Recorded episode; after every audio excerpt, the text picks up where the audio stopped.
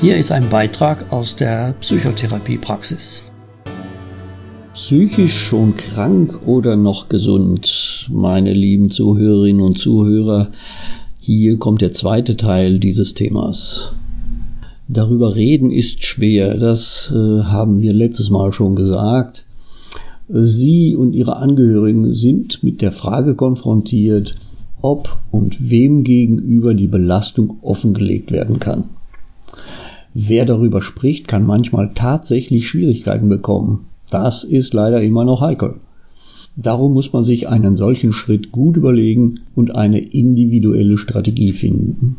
Sehr häufig entlastet ein offener Umgang aber doch das Leben, weil man nichts mehr verheimlichen muss und die anderen einem mehr Verständnis entgegenbringen als erwartet und man auch Unterstützung erfährt. Ein offener Umgang mit dem Thema ist auch ein Weg, der Stigmatisierung entgegenzutreten. Wenn psychisch Kranke den Mut haben, offen mit ihrer Erkrankung umzugehen, merken die anderen plötzlich, der ist ja gar nicht so anders als ich. Das hilft sehr, Vorurteile abzubauen. Bei Depressionen ist das ein Stück weit bereits gelungen. Dazu haben sich auch viele Prominente bekannt, was sehr geholfen hat. An denen konnte man auch sehen, dass es psychisch kranke Menschen irgendwann wieder gut gehen kann. Eine psychische Erkrankung ist keine Falle, die für immer zuschnappt. Immer stimmt nimmer, das wäre das richtige Motto. Jeder Mensch durchlebt schwere Phasen, manche sogar mehrere solcher Phasen. Sie haben das Pech, dadurch in Richtung Krankheit zu rutschen aber sogar aus einer extremen Krankheitsphase kann man wieder herauskommen und ist dann auch wieder auf der gesunden Seite. Wichtig ist, wir müssen vom Schubladendenken wegkommen und psychische Gesundheit eher in Übergängen sehen. Das hilft, die Stigmatisierung abzubauen. Wenn wir da offener werden, gewinnen wir alle.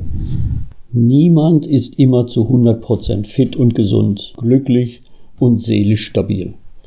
Das wäre jedenfalls auch nicht normal. Normal ist, dass das psychische Befinden schwankt. Und das ist etwas Gutes. Wer jedes Defizit als Minus erlebt und auf seinem Lebenszeugnis überall nur Einser haben will, der ist auf der Jagd nach der totalen Perfektion. Das ist nicht nur zum Scheitern verurteilt, das ist auch ungesund und freudelos. Immer nur Sonne führt zur Austrocknung, körperlich wie seelisch. Im asiatischen Raum sind die Schriftzeichen für Krise und Chance identisch. Davon könnten wir uns etwas annehmen. Krisen bieten die Chance zur persönlichen Reifung.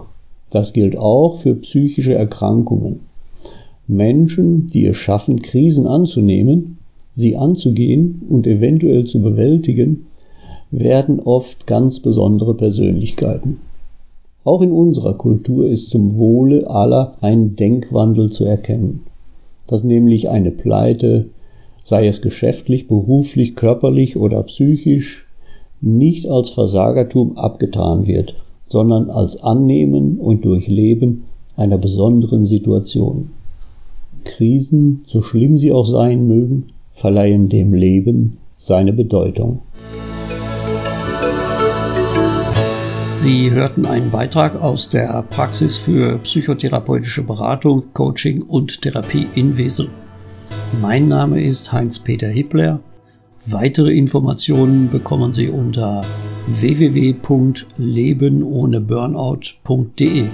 Und wie immer gilt, bleiben Sie ruhig und entspannt.